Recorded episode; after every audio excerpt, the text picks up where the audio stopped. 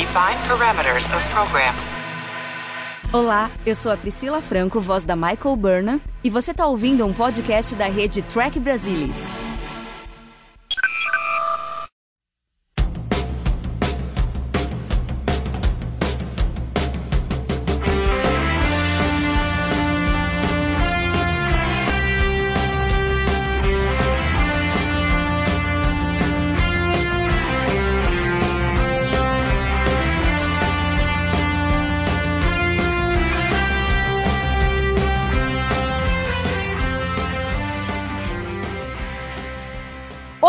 Sejam muito bem-vindos ao Balde do Odo, o podcast da rede do Trek Brasilis para falar sobre a melhor série de Jornada nas Estrelas, Star Trek Deep Space Nine. E hoje a gente vai falar sobre o 15º episódio da segunda temporada, Paradise. E aqui comigo hoje está Luiz Castanheira. Oi, Luiz. Direto da caixa quente, meninada.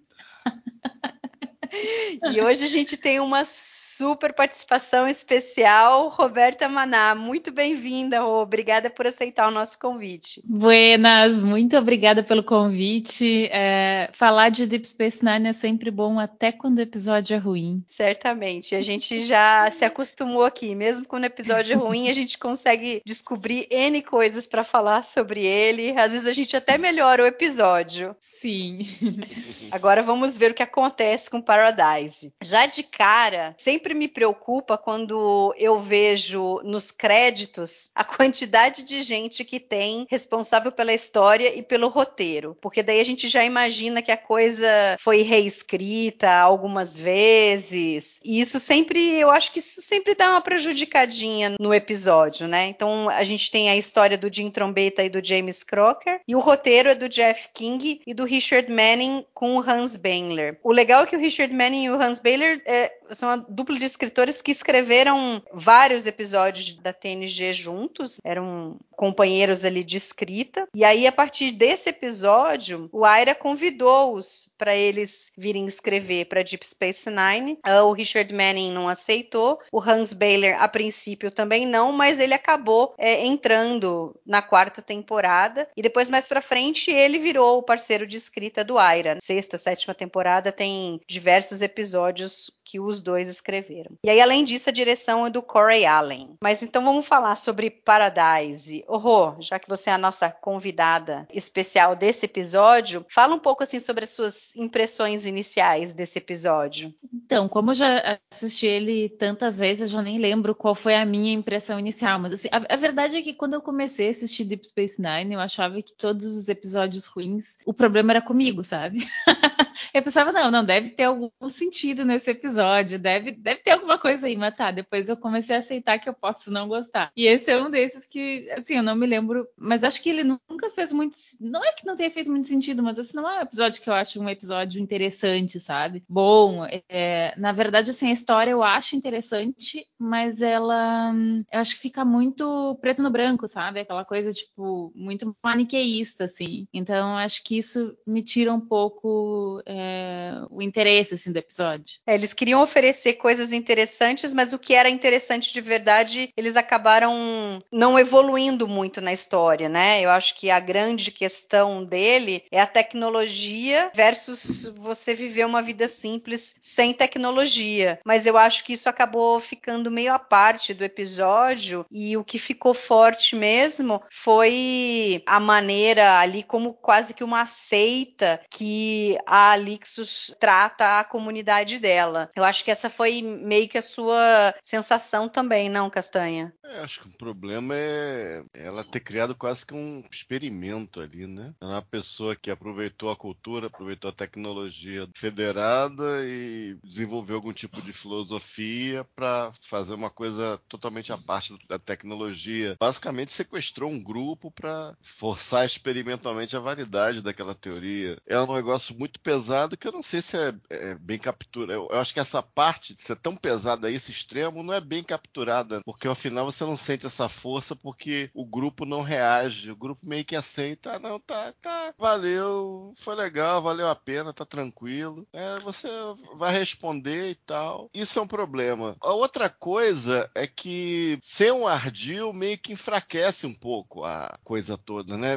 Você apresentar como um vilão propriamente dito, que está estabelecendo aquilo ali como quase que um experimento para desenvolver teoria, também eu acho que é um problema. Eu acho que acaba você gastando muito tempo para você ter a, aquele dispositivo, ao invés dele simplesmente cair no lugar que tem propriedades naturais. Seria muito mais natural, mais orgânico fazer isso. E talvez a terceira coisa que eu acho ruim é que, além de ter, ter atores muito ruins, né, na cena final é, existe uma direção ali frouxa, os atores também não colaboram, pode ter umas reações muito qualquer nota ali no final do discurso da Alexis. Isso é bastante ruim. Esse negócio do core, como é que a gente pode traduzir o core, o núcleo da pessoa, não sei, né? Esse valor nuclear. Eu acho que eu já ouvi essa história aí de coaches, essas coisas. Eu não sei muito bem do que se trata. aí eu coloco um pouquinho do, da etiqueta do tema atual. Não sei muito bem se foi bem posto, se foi assim vanguardista nesse sentido. Mas aí que tá, você não tem acesso àquele grupo. O que, que mudou tanto assim? O que, que aquilo trouxe para eles naquela comunidade? A gente não tem uma, uma, noção clara do que é aquilo. Eles são muito distantes, muito superficiais e tal. Então, isso, e, acho que esse é o básico que realmente me afasta do episódio. Assim,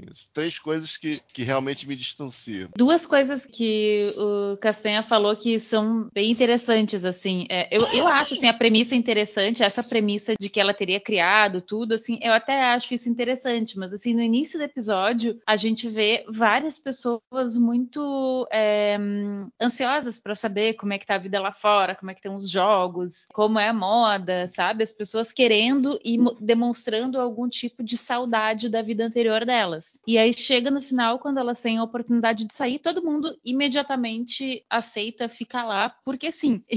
E aquele discurso da Alexis, para mim, também é meio esquisito no seguinte sentido. Ela fala, tipo assim, o jeito que ela fala é como se a vida de todas as pessoas que estão lá fosse completamente sem sentido, fosse uma vida chata e a gente acompanhando, por exemplo, na é, todas as outras séries, na verdade, a gente acompanhando essas outras séries, a gente vê que cada uma das pessoas que, que é mostrada, ou pelo menos a maioria delas, fora o Barclay, tô brincando, elas têm um propósito, elas têm família, elas gostam do trabalho. Se elas não gostarem do trabalho, elas podem mudar o trabalho, sabe? Então, assim, para mim ficou muito distante de tudo que a gente enxerga, sabe, nas séries. Então, isso daí também foi uma coisa que me tirou um pouco do episódio, digamos assim. Eu, eu vejo meio que talvez tenha sido mesmo uma lavagem cerebral ali. Vamos pensar, são 10 anos que eles estão ali ouvindo a Lixus falando a mesma ladainha, entendeu? Então eu acho que quando eles tiveram a oportunidade de sair, ninguém consegue. Uhum. E aí que talvez o episódio tenha falhado, que como o Castanha falou, talvez se tivessem descoberto antes, por exemplo, se não tivesse tido toda a parte da Dax e da Kira, vai, ela não mandou o Runabout embora o Runabout ficou lá em órbita, porque do tipo, não tinham como eles se comunicar. Deixa lá, uma hora uhum. acaba a energia, sei lá, o negócio vai embora. Tendo um tempo maior para que as pessoas discutissem sobre isso, sobre essa possibilidade de ir embora, sobre o fato dela ter enganado eles todo esse tempo, entendeu? E aí a gente veria melhor, talvez, essa coisa da lavagem cerebral, do poder que a Alixus tem sobre as pessoas, o quanto que ela conseguiu atingir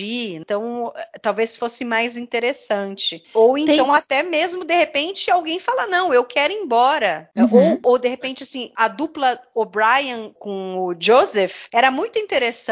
É Podia ter tido mais coisa. Com o eles convers... não, não, parece que ele sofreu lavagem cerebral. Não, não exatamente, exatamente. Então, eu achei meio frouxo isso. Tanto que no final é ele que meio que toma para ele a liderança ali, é. rapidamente. E tem um episódio que é, me parece que fala um pouco disso, assim, do que a Mari tá falando de uma forma mais interessante, que é o Masterpiece Society, acho que é o nome do episódio de Voyager. Eu sou péssima com nomes. É, mas acho que é esse o nome do episódio. E que é a Voyager. Né? Não? É TNG? É, Masterpiece Society é da TNG. Ah, então tá, isso é, é, é isso você aí. Tá achando, você tá pensando no episódio e tá usando outro nome. Aí Não, não, mas é esse mesmo, que é um episódio em que eles chegam num planeta que acho que eles estavam na iminência da destruição, sei lá o que, alguma coisa assim, eram super xenófobos e, e tal. E era justamente porque eles não queriam nem que as pessoas soubessem que existe vida fora do planeta deles, né? Pra ninguém querer sair e tal. E na verdade, todas as pessoas lá, elas eram criadas para exercerem uma função e se alguma pessoa saísse, tudo desmontava horrivelmente. Mas assim, acho que nesse episódio, acho que a partir da metade desse episódio, desse Masterpiece Society, tu começava a ver os questionamentos das pessoas, sabe? E é, que moravam lá e, poxa, mas se a gente fosse embora. E aí eu acho que tinha um pouco mais, claro, não vinha para esse lado tanto da tecnologia, mas vinha pro lado da curiosidade das pessoas e tudo mais, que é uma coisa que eu poderia esperar também que fosse explorada, sabe, num episódio com essa temática. Enfim, tratar um pouco mais sobre essa questão, tá, mas a tecnologia em si é ruim, ou é a forma como a gente utiliza, como a gente deixa ela Exato. dominar a vida, enfim, acho que Uhum. tinha é, outros enfoques. Acredito que eles passaram muito tempo sem lembrar de como era a vida deles, mesmo porque a líder lá, com certeza, não deixava que eles ficassem lembrando. Ela devia falar: não, o passado é o passado, a gente tem que se preocupar com o que a gente tem agora, a gente precisa sobreviver aqui. Aí eles chegando e trazendo essas lembranças, seria legal ter uma conversa. Ah, não, eu lembro que eu fazia isso, fazia aquilo. Poxa, mas aqui eu tenho isso e aquilo. Hoje eu gosto mais do que eu tenho aqui do que eu tinha antes. Faria muito mais sentido. Uh-uh. Ficaria menos pesada essa coisa, porque no fim ficou assim: ela é uma super vilã que prendeu todo mundo ali, que embora ela tivesse uma ideia boa, de uma vida boa, ela não deu a escolha para nenhum deles inicialmente. Ninguém estava ali porque quis, igual ela queria. E aí fica uma coisa meio vazia mesmo. Teriam tantas oportunidades aí de tornar a história mais interessante e eles acabaram seguindo por essa linha e ficou ela no embate com o Cisco e ela é a Malzona, não sei, meio que esvazia até a, a ideia dela de uma vida melhor, uma vida mais simples, uma vida sem correria, sem você ter que sair para lá e para cá, muito embora não seja uma vida fácil ali. né? Uh-uh. Exatamente pelo fato de você não ter ferramentas para te ajudar nem nada. E agora eu acho que o que mais pega talvez seja a questão da saúde ali, eu acho. Porque pode chegar uma hora que não, não sobra ninguém ou sobra pouca gente que não vai dar conta de se autossustentar ali. Vocês não acham assim que também ficou meio esquisito isso ela achar que só com aquele pouco de gente, quanto tempo ela achava que eles iam sobreviver ali nessa comunidade? Castanha, você eu pensou acho- alguma coisa um pouco sobre isso? É, eu acho complicado isso, né? Inclusive, é claro que eu conheci o episódio, né? Já tinha visto. Mas eu imagino que vendo a primeira vez, é, saber que ela poderia ter feito algo diferente para aquela moça que morreu, talvez fosse até um negócio melhor do que mostrar daquela forma de a gente só saber no final, né? Para fechar a trama toda, né? Deles não terem é, dos phases parar de funcionar, os tricoles pararam de funcionar. Ou seja, teria que ser uma estrutura um pouco diferente, talvez. Não sei se com flashback, eu não sei se um grupo menor, eu não sei se comer as cenas da Dax e da Kira, porque alguma coisa, sendo um episódio de Uhum, 45 sim. minutos, alguma coisa teria que ser comida aí, entendeu? Para jogar mais de uma maneira mais cristalina a lavagem cerebral, maneira mais cristalina o peso daquilo ali poderia ter com ela, que é uma coisa muito, né?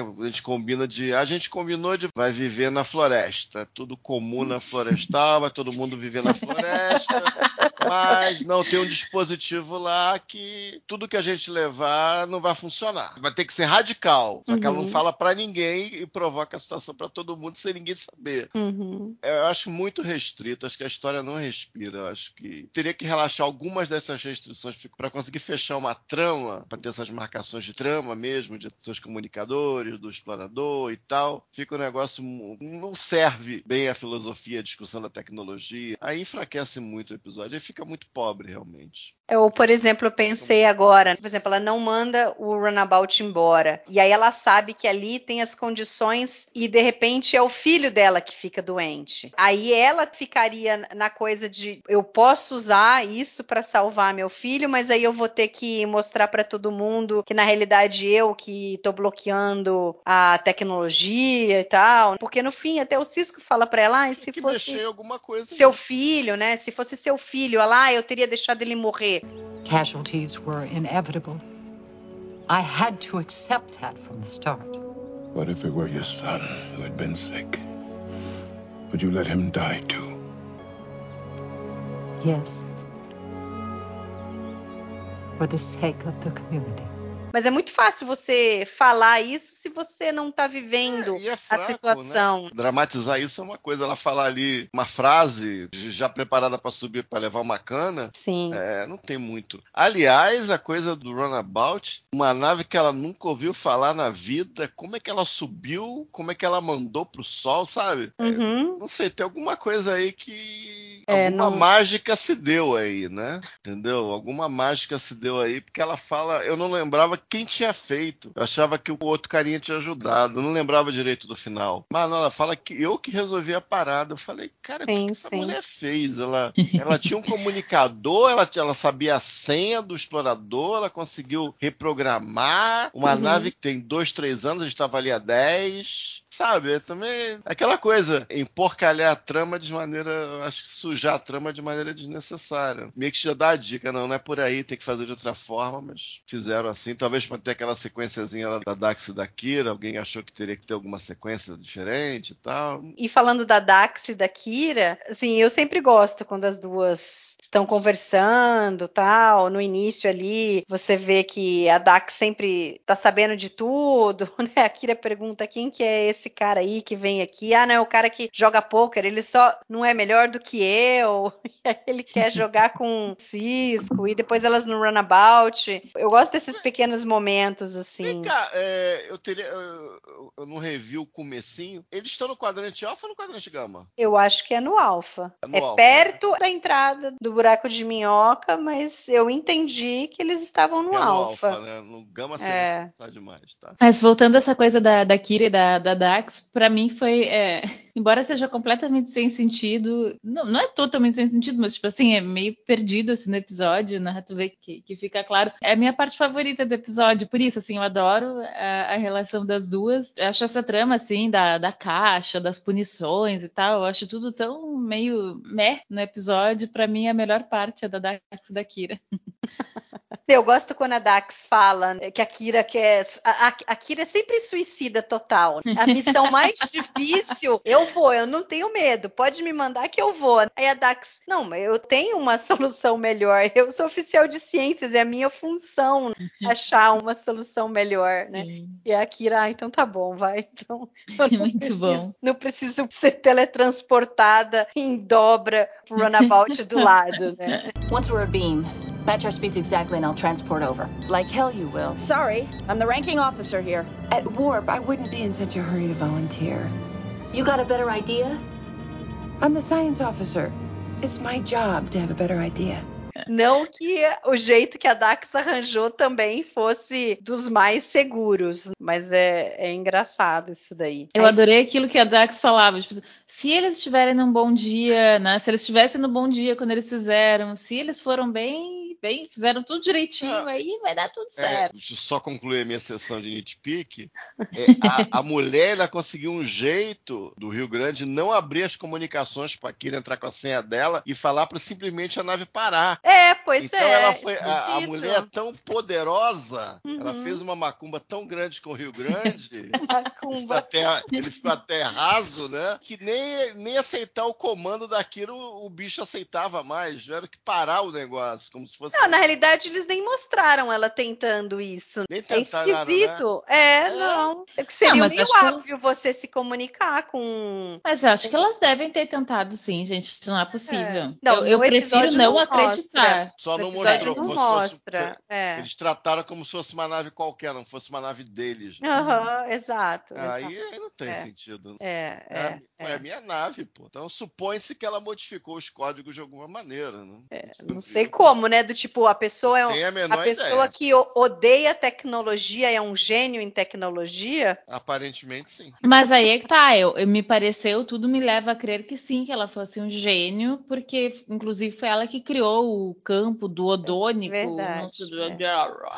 Não, ela ser um É. gênio eu até entendo. O que eu, o que eu acho difícil é ela conseguir fazer o que ela fez com esse Runabout. Não, Ah, isso, isso eu concordo, nisso eu é totalmente tipo, estou de cara, acordo. Como é que ela fez isso? Tipo, É. Como é que ela chamou? Ela tinha um rádio ali, lá, Podia até ter, amanhã- sei lá, sumido, sumido uma das insígnias, né? Um dos comunicadores do Cisco ou do O'Brien, ou ela tivesse confiscado deles, entendeu? Parece que não foi o caso. Não foi o caso, porque os dois estavam com, com os comunicadores, É, né? então, eu também, outra coisa, eu, eu não entendi também o raio de ação do campo de amortecimento. Eu não entendi se, se você andasse, sei lá, 10 quilômetros, 20 quilômetros, você conseguiria se livrar do campo, né? É possível, é possível, porque eu não Isso- sei nem isso por que, não eles não foi nem- pensaram nisso. Também não foi discutido episódio. Não. foi mencionado. Isso, isso para mim foi o que eu menos entendi, na verdade, foi o porquê do Cisco e do Miles eh, se submeterem a Uhum. ficar naquele lugar, tipo, porque eles poderiam perfeitamente ter dito, não, então tá bem, muito obrigada por terem nos recebido, mas a gente não Vai quer, dar a gente volta aí. É. Vai dar o rolê. falou, né? valeu. É, porque eles falam assim, a gente tá cercado desse pântano que tem esse negócio aí, que é o que tá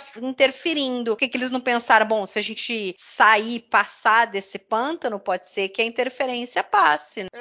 É, é mais um probleminha que É, eles- mais uma coisa, é. É mais um negócio. Quanto mais a gente pensa, mais o negócio vai ficando esquisito, Não, né? é porque, porque mesmo se, se a pessoa refletir, ela vendo o episódio assim, meio sem compromisso, isso começa a incomodar. Tipo, o ombro sobe assim, você tá vendo o ombro, teu ombro sobe. Aí a tua mão direita é puxada pra frente de algum jeito, você percebe que tem algo que não tá funcionando. Aí você fica, é, pô, a roupa debaixo do mais é bonita. Charmosa. Aquilo é que é o macho poderoso, né? Assim vai. Você E o coitado, é- coisas aleatórias, né? É ele que ultimamente tem ficado sem roupa. Lá em É, Rivals, ele também Símbolo tira a camisa. situação, É, É o homem do povo, é o trabalhador. É. Mas assim, eu gosto bastante do Cisco. Eu acho que mostra bem a faceta dele. né? Inicialmente ele tá empolgado, ele é receptivo àquela comunidade, entender como é que eles conseguiram sobreviver ali, vai ajudar e tal, até o momento em que ele vê o Stephen saindo da caixa. E aí ele começa a perceber que o negócio é mais embaixo, que tem coisa esquisita por ali. E aí ele escutou antes do filho da Alixus falando que ele nunca tinha comido comida sintetizada. Então, todos aqueles livros deixados ali com os diários dela, com os pensamentos dela, ele lendo tudo. Então, ele meio que começa a juntar as peças e começa a ver que tá uma coisa esquisita. E eu gostei assim da atuação do Avery Brooks, aquela cena em que ele não arreda pé, não bebe água, não tira o uniforme. But you do have to show us that you're open to it. A good start would be to get rid of the uniform. I'll leave you these clothes. Once you've changed, you can have this water. Eu acho que são coisas assim que mostram como o Cisco é forte e tem o, seu pensamento e não deixa que qualquer coisa o faça mudar de opinião ali. Rô, Você acha isso também do Cisco? Você acha Acho, que acho o episódio isso. ajudou a mostrar um pouco mais dessa faceta dele? Eu acho que sim, acho que mostra a força do caráter, né? Acho legal, assim. é, eu acho que fica dentro do personagem, dentro de tudo que a gente já conhecia até esse ponto, e vai conhecer depois ao longo das sete temporadas. A única coisa que eu fico pensando, assim, é, primeiro, né, como eu falei, essa coisa do porquê deles não terem saído, e ela que é, né, que pensou em tudo e tal, como ela não se deu conta que talvez aquelas pessoas realmente não fossem moldadas para isso, né? Talvez eu imaginasse que uma pessoa que bolou todo aquele plano, que tenha toda essa percepção e tal, que ela tivesse a percepção de que não, esses dois aqui não tem jeito e talvez eles vão ser menos nocivos para a comunidade se eles voltarem de uma vez, sabe? Isso daí era uma coisa que É, eu era, o, é, pensaria. era justamente o contrário, né? Era, Exato. era, era mandar os dois de volta o mais rápido, já que ela teve acesso, Uhum. Isso. era mandar os dois de volta o mais rápido possível, né? O raciocínio Sim. dela foi. Uhum. Eu não sei se aí você pode, alguma personalidade tão extremamente narcisista, não, eu vou dobrar quem aparecer aqui. Eu acho que sim. É Uma aqui é o arrogância, né? paraíso. É Aí ela já se verdade. pensa como uma pessoa maior do que a vida. Isso aqui é o paraíso,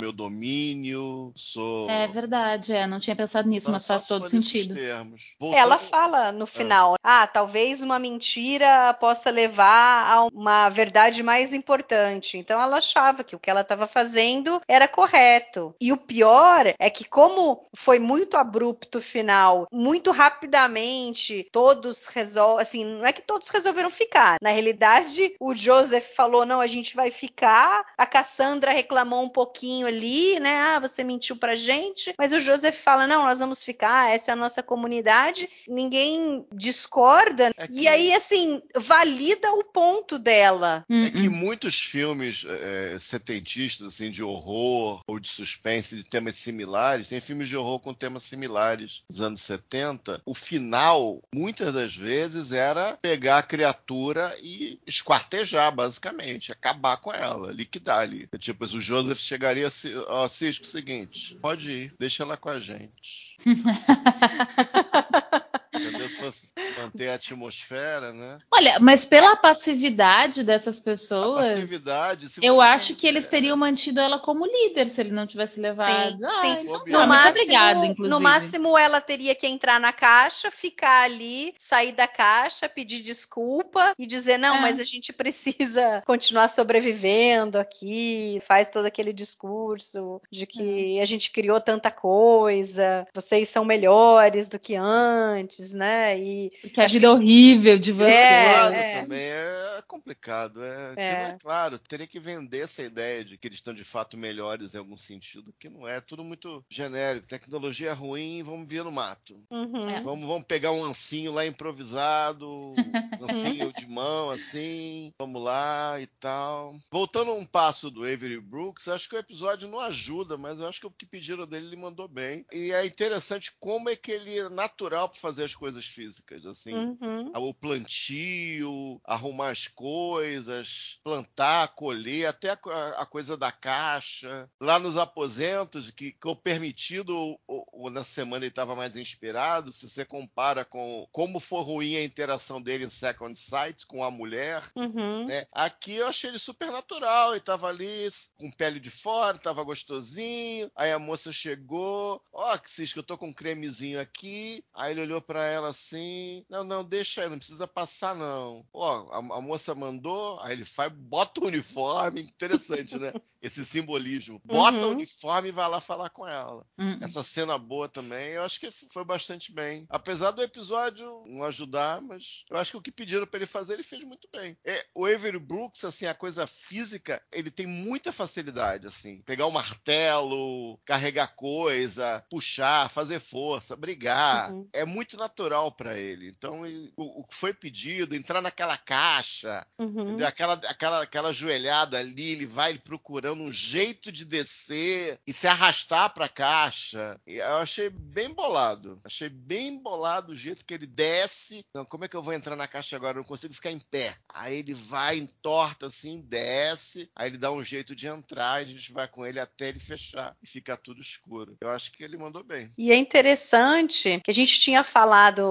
lá no podcast do The Alternate, que ele fala pro Odo, do pai dele, que a gente é, meio que supõe que o pai não é vivo. E nesse aqui, de novo, a gente tem uma ceninha que meio que leva a crer isso, porque ele fala assim: ah, meu pai era chefe de cozinha. É, percebi. Tempo tá. É, tempo verbal. Ah, não tinha ele dado fala conta de, disso. Ele fala de dois irmãos, né? É, não, ele fala brothers. Ele não diz a quantidade. Mas se ele Tá. tinha irmãos, no mínimo são dois. né? É, eu acho que no total são dois irmãos e uma irmã, se eu não me engano. É, tá, isso eu já não Cabeça lembro. assim, eu acho, acho que sim. Mas a gente ficou Mas- conversando, Rô, no The Alternate, né? Porque a maneira como ele conta pro Odo quando o Mora tá doente lá na enfermaria e ele fala: Não, eu passei por isso, meu pai ficou muito tempo, ficou doente, ele não tinha mais força e tal. E meio que dá a entender que o pai teria falecido, porque até aquele momento eles não. Estavam criando ainda o personagem, tudo, e contaram como se o pai fosse falecido. Mas aí, depois, mais pra frente, eles resolvem que eles precisam da figura do Joseph Cisco. E... Mas como eles nunca falaram em tela, não, meu pai morreu, aí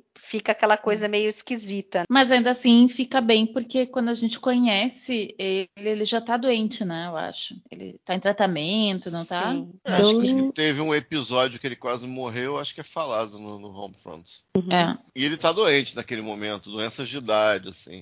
Que, E que- isso, daí ele não vai se tratar, tem toda uma briga entre eles, né? Que, Uhum. que ele não tava vendo médico como deveria. É, a única coisa que nesse ele fala, ah, meu pai era chefe de cozinha, e na realidade o pai ainda é. O restaurante ainda tá lá, né? é, plantava os próprios, É. os próprios legumes, as próprias verduras. Né? Mas isso também são né, coisas é uma- assim, sei lá, é um retcon que, que é inocente, porque até aquele momento não tinha necessidade da figura paterna. E aí depois eles arranjaram um episódio que isso fazia sentido, e eu acho que a presença dele foi, todas as vezes que ele apareceu foram interessantes. Uh-uh. A gente perdoa.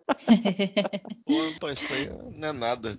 E, e falando da família Cisco, a gente teve, embora o Jake não tenha aparecido, teve uma coisa muito bacana da conversa do Cisco com o O'Brien, querendo empurrar o Jake para fazer tipo um estágio com o Brian, porque o, o- Jovem aprendiz. É, o jovem aprendiz, que o Cisco tem ainda na mente, acho que não só a gente que assiste, mas todo mundo que participa, né, que é personagem de jornada, acho que todo mundo tem que estar na frota. Sim, sem, mas sem aí- perguntar, não. né, pra pessoa. If it's an imposition, No, sir, it's fine.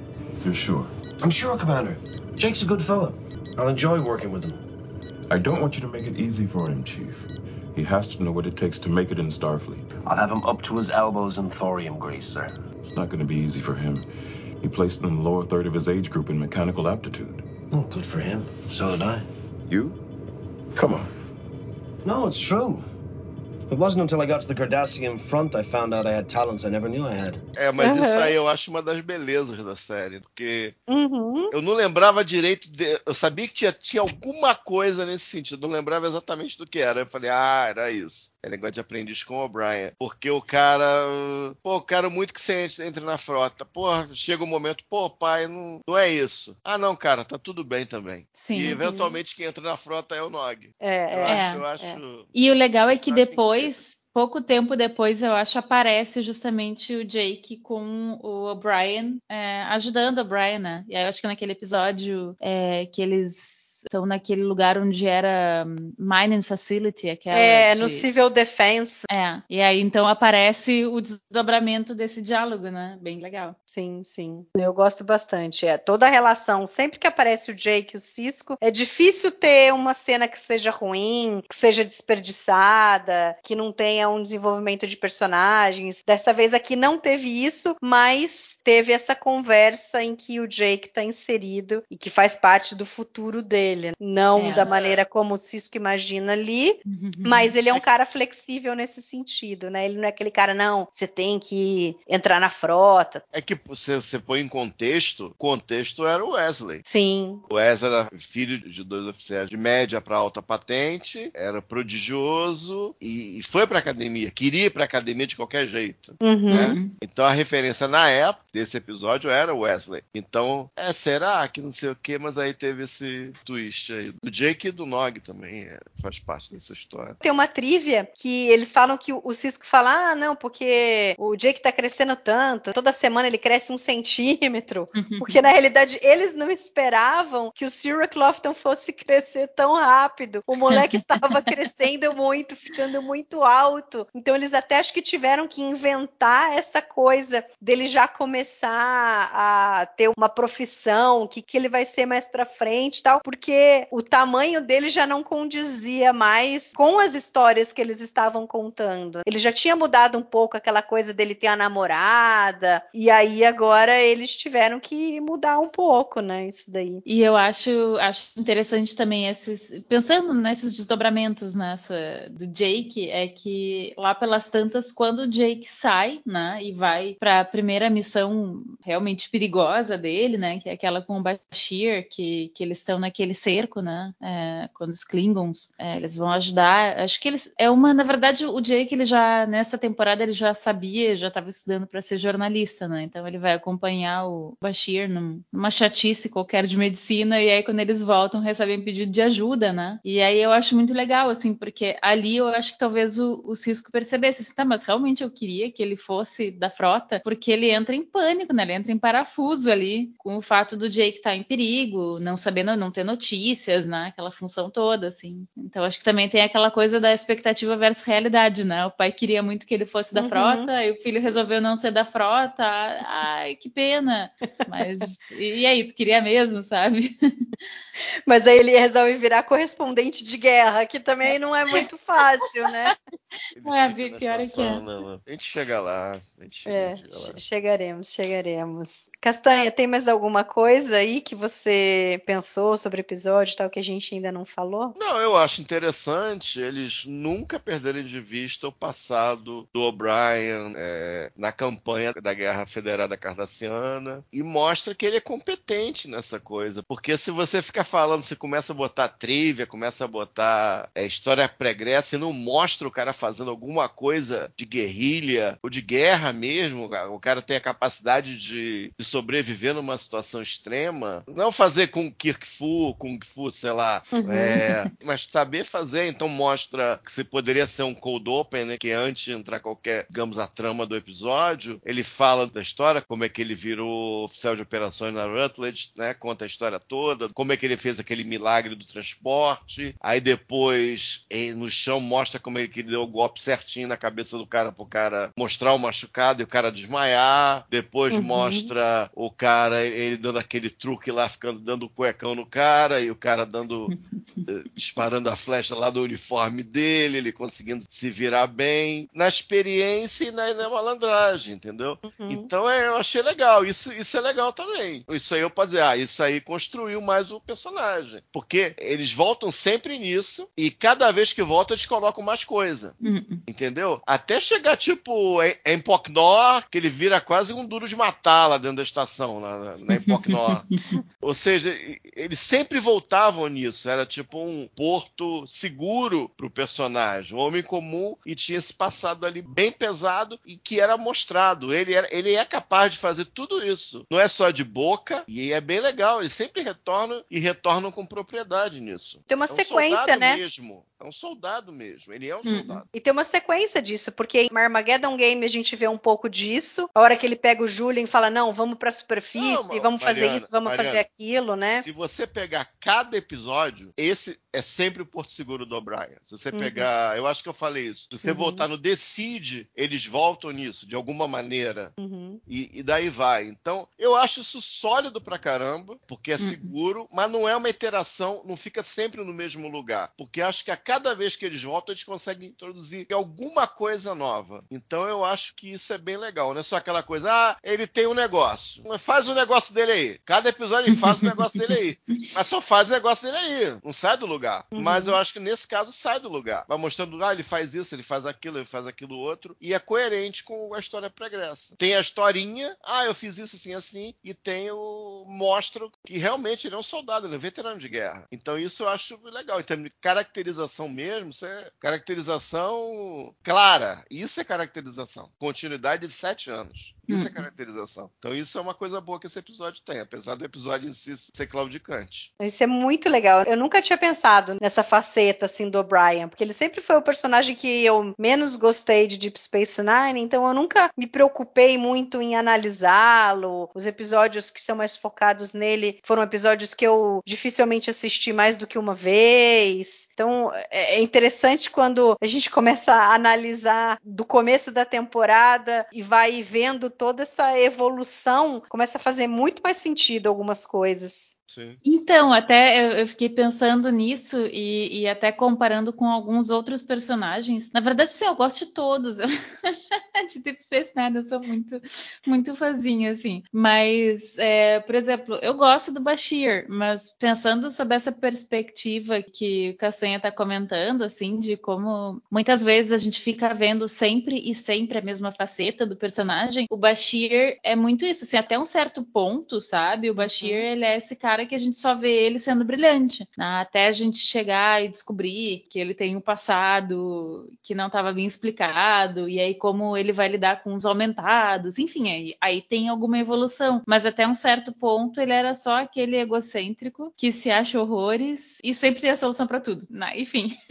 É, ele Então- demorou para engrenar. né? É, então, assim, mais assim, fazendo essa análise de outros personagens, é, pensando nessa coisa do O'Brien, que desde lá de TNG, a, a gente já via que ele tinha esse passado de estar na guerra contra os cardassianos, e enfim. Não, é, é bem interessante mesmo. Mas vamos lá então, vamos uh, falar as notas do episódio. Castanha, quantas estrelas você dá para o episódio? Esse vai ficar com duas. Por exemplo, do Cisco, é mais o Avery Brooks do que o Cisco, e, e essa coisa do O'Brien. Isso aí garante umas duas estrelas pra mim. Mas o episódio é muito problemático. E você, Rô, a gente faz aqui a gradação de 0 a 4 estrelas. Então, eu tô entre uma e meia e duas, porque assim, acho que uma serve para sub-rosa, alguma coisa assim. Mas, é, mas acho que uma e meia tá bom, assim. Maravilha. Castanha, obrigada pela participação, pela nossa conversa. É sempre muito bom estar debatendo aqui contigo. Valeu. E eu descobri quando esse pessoal vai escrever temporada de Mystery Box, eles entram naquela caixa, escrevem tudo ali. Isso é na pressão, é na pressão ali no calorzão. É... Enquanto não terminar de escrever, não pode sair da Não caixa. sai, não sai. É, fica ali dentro. É. Por isso que chama Mystery Box. É isso aí. Rô, muito obrigada pela sua participação. Foi muito bacana ter você aqui com a gente hoje no balde. Eu que agradeço pelo convite. E obrigada a você que ficou nos escutando até agora. Não deixe de comentar o que você achou desse episódio, das nossas opiniões, lá na página do trekbrasilis.org e também na nossa página do YouTube. Inclusive, não deixe de assinar o canal e de deixar o seu like. Muito obrigada e até daqui 15 dias. Valeu!